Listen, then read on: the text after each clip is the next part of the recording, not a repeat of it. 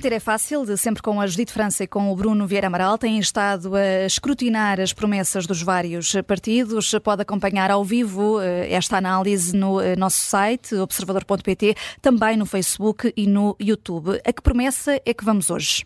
Hoje vamos a uma proposta que sempre gerou grandes divisões entre esquerda e direita. Falamos do imposto eh, sucessório, do imposto sobre heranças, uma diferença bem visível nos programas dos partidos. Comecemos então pelas propostas nos programas eleitorais. Não sei antes recordar que já nas eleições legislativas de 2015 o tema gerou controvérsia. Na altura, o grupo de economistas liderado por Mário Centeno, para lançar as bases do programa socialista, propôs o regresso do imposto sucessório. Mas a medida é de tal forma polémica que não chegou a sair do papel. É bom lembrar que em Portugal já existiu o imposto sucessório, que acabou em 2003, no governo de Durão Barroso, pela mão uh, de um parceiro de coligação. Era, aliás, uma luta antiga do líder uh, do CDS, Paulo Portas, que conseguiu ver a medida aplicada, um, que quase conseguiu ver a medida aplicada em 2000, nas negociações do Orçamento do Estado um, com o Executivo de António Guterres, mas depois, só em 2003, saiu então uh, do Orçamento do Estado. Uma medida polémica, o PS recupera agora nestas eleições? Não, uh, não, nem muito menos a AD ou a Iniciativa Liberal. As propostas dos socialistas e dos partidos à direita vão no sentido de diminuir a burocracia e manter aquilo que existe atualmente. Doações tributadas através do imposto de selo, de 10%, e do adicional ao IMI, o Imposto sobre o Património Imobiliário, acima de 600 mil euros. Mas as heranças provenientes de transmissões diretas, filhos, pais, cônjuges e unidos de facto, ficam isentas. Mas dois partidos à esquerda, que podem ser parceiros de uma nova geringonça, recuperam o imposto sucessório. Bloco de Esquerda e Livre têm propostas para taxar as heranças. No caso do Bloco, a ideia é criar um imposto sobre doações e heranças, incluindo património mobiliário ou outras formas de ativos com valor superior a 1 milhão de euros.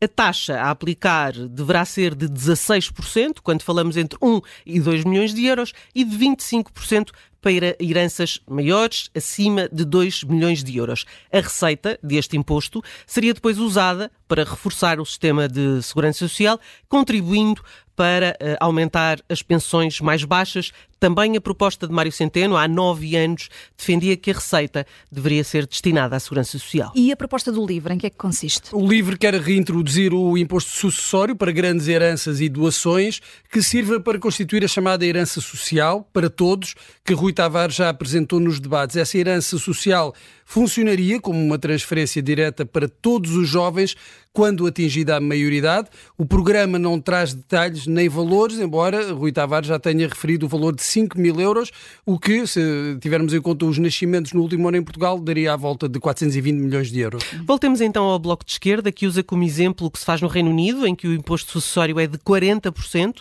para heranças que ultrapassem os 380 mil euros. Um...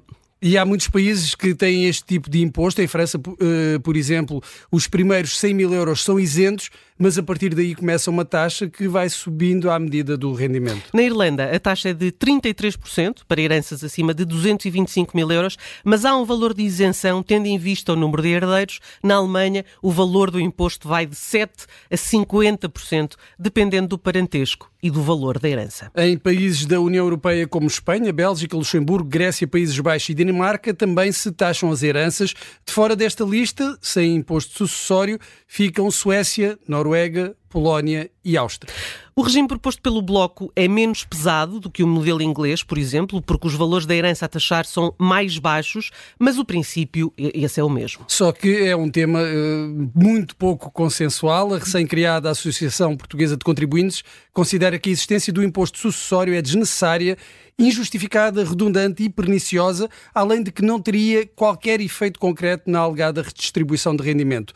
O regresso do imposto potencia ainda situações de dupla ou tripla tributação, sendo que no limite os impostos devidos podem ser superiores ao valor dos bens herdados. E esse é um problema real. Os herdeiros podem não ter liquidez para uh, satisfazer as obrigações fiscais quando os ativos são patrimoniais, como casas eh, ou empresas. A tributação sobre o património acarreta sempre um problema de liquidez, uma vez que o imposto tem que ser pago em dinheiro, claro, e a herança pode levar a que os herdeiros tenham de vender bens apenas para pagar o imposto. E se há medida polémica e divisiva, esta é uma delas, tem passado debaixo do radar, mas pode bem chegar ainda à campanha, ainda vai a tempo. Dá para ver que sim, que é bastante polémica. Está dissecada mais uma promessa na tarde política. Amanhã há mais, sempre depois das notícias das 5.